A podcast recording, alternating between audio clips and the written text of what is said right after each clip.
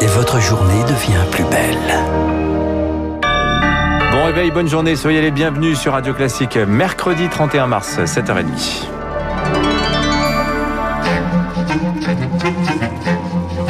7h30, 9h, la matinale de Radio Classique avec Guillaume Durand. Et puisque nous sommes en France, et pour équilibrer Margaret Thatcher, cette phrase du général de Gaulle sur la parole politique, puisque nous attendons éventuellement un discours du chef de l'État, comme un homme politique ne croit jamais ce qu'il dit, il est étonné quand il est cru sur parole.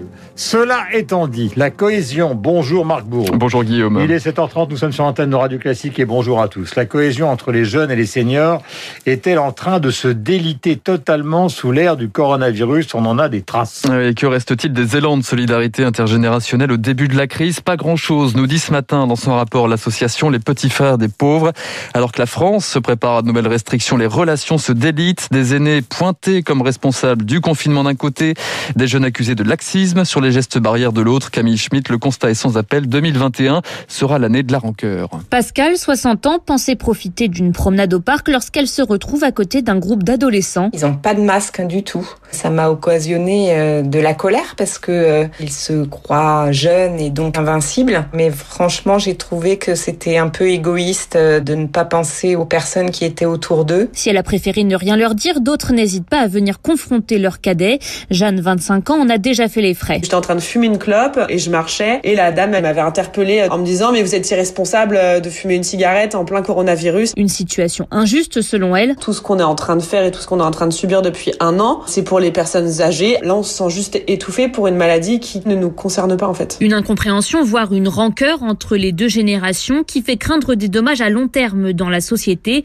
Yann Lanier, délégué général de l'association Petits Frères des Pauvres. À partir du moment où vous laissez s'ouvrir des pans entiers de guerre entre les générations, la solidarité entre les générations, à long terme, mais pourquoi pas à moyen terme, peuvent être complètement remises en cause. Selon lui, le dialogue doit être renoué par des initiatives intergénérationnelles, comme la mobilisation des jeunes en service civique auprès des aînés. Et dans l'immédiat, voilà qui ne devrait pas faciliter la réconciliation. 300 jeunes rassemblés hier soir sans masque, sans distanciation sociale sur les quais de Saône à Lyon.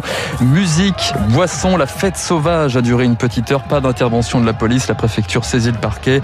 À Lille, là, ce sont deux parcs qui ont été évacués dans le calme. Des centaines de personnes s'étaient rassemblées euh, pour profiter des températures estivales. Voilà, d'où l'intérêt d'écouter Adrien Quatennens, député du Nord, qui sera notre invité tout à l'heure sur cette fracture générationnelle, lui-même étant l'un des plus jeunes, évidemment parlementaire. Je ne semble pas que cette fracture générationnelle date de ces derniers jours, car il y a toujours eu euh, des fêtes clandestines, des rendez-vous euh, ces derniers temps, un petit peu partout en France. Et dans ce contexte, la France se retrouve plus que jamais sous une épée, Marc Bourreau, de Damoclès. Emmanuel Macron peut-il, doit-il encore repousser l'idée d'un reconfinement strict? Conseil de défense sanitaire ce matin, 9h à l'Elysée, l'exécutif pris en étau entre l'opposition qui réclame au président de sortir de son mutisme et des voyants qui s'affolent sur la carte de France.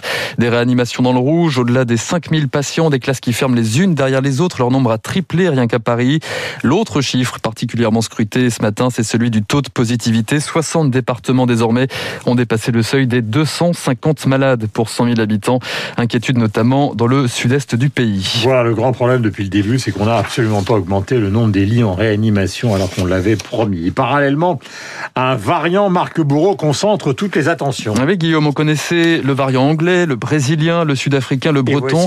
Et voici, maintenant le variant Henri Mondor, du nom de l'hôpital de Créteil en région parisienne, découvert début février, repéré aussi en Dordogne et même au Danemark, en Belgique. Un variant à suivre, c'est l'expression. Il pourrait être plus transmissible, plus résistant au vaccin, selon euh, Jean-Michel Pavlotsky, euh, virologue au CHU d'Henri Mondor. Deux mutations qui sont intéressantes, une meilleure infectivité du virus, qui favorise sa transmission, et également une mutation euh, qui pourrait peut-être réduire la sensibilité de ce virus à l'action des anticorps neutralisants. Mais ce sont pour l'instant uniquement des hypothèses.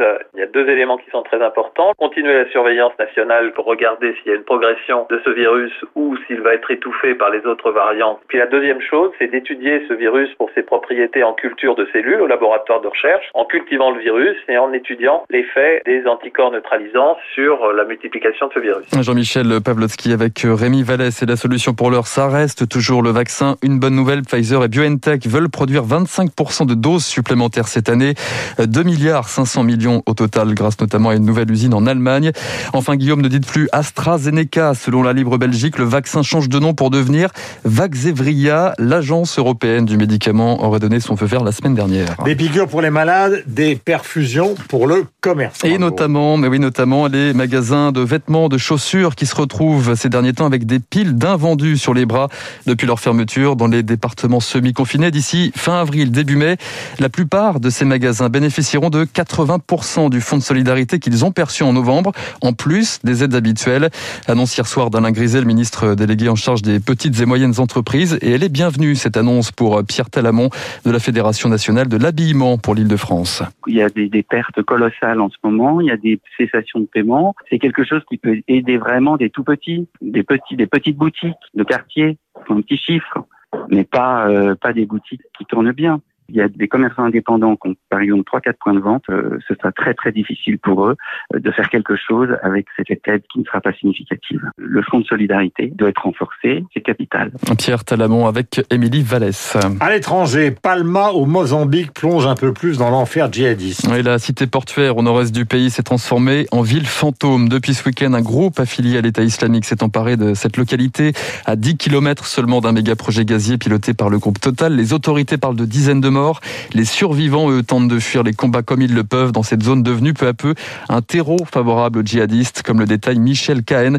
spécialiste du Mozambique. Les premières attaques militaires sont en 2017 et ça fait quatre ans que l'armée mozambicaine, même appuyée par des mercenaires russes et aujourd'hui sud-africains, n'est pas capable de les vaincre. Ce qui prouve qu'il y a une partie de la population locale qui soutient les rebelles djihadistes. Ce sont des secteurs de la population qui ont toujours été extrêmement marginalisés par la politique de l'État moderne mozambicain qui déteste le pouvoir de Maputo à l'extrême sud du pays et pour certains jeunes garçons sans aucun espoir d'amélioration de la vie, la guerre de devient un projet social de vie et il s'engage avec cette djihadistes. Michel Cahen avec euh, Marc Tédé à l'étranger. Toujours ce chiffre ce matin, 4 200 000 hectares. C'est la surface de la forêt vierge détruite l'an dernier. Ça correspond à la taille des Pays-Bas, un chiffre en hausse de 12% selon une étude du Global Forest Watch. Ces destructions se concentrent essentiellement sur le Brésil. Enfin du football ce soir, Guillaume, troisième match qualificatif des Bleus pour le Mondial 2022. Il faut gagner, ça va pas être simple. Hein. La France affronte euh, la Bosnie. Le coup d'envoi est à 20h45. Voilà, Jean Castex à l'Elysée hier soir avant donc le Conseil de défense qui aura lieu à 9h ce matin. Il est 16h36 sur l'antenne de Radio Classique. La différence d'appréciation de la vie dans la société entre les jeunes et le pouvoir n'est pas une nouveauté. Ce soir sur TMC à 21h15, il y aura un documentaire sur Balavoine, Daniel. 35 ans déjà, souvenez-vous que le 19 mars 1980, sur un tout autre thème, dans un tout autre contexte, il avait apostrophé François Mitterrand, donc sur le plateau d'Antenne 2. Euh, à l'époque, il y avait déjà cette sorte de fracture entre la jeunesse et les responsables politiques. La jeunesse se désespère, elle est profondément désespérée parce qu'elle n'a plus d'appui, elle ne croit plus en la politique française, et moi je pense qu'elle a, en règle générale, en résumant un peu, bien raison. Ce que je peux vous dire, c'est que le désespoir est mobilisateur, et que lorsqu'il devient mobilisateur, il est dangereux, et que ça entraîne le terrorisme, la bande abadère et des choses comme ça. Et ça, il faut que les, les grandes personnes qui dirigent le monde soient prévenues que les jeunes vont finir par virer du mauvais côté parce qu'ils n'auront plus d'autres solutions. Voilà, et je vous remercie de m'avoir laissé parler. Bon, c'était dans un journal, donc euh, si ma mémoire est bonne. Euh, à l'époque, ça s'appelait Antenne 2, c'était à l'heure du déjeuner. Daniel Balavoine, donc, euh, interrompant le candidat Mitterrand. 7h37 sur l'antenne de Radio Classique.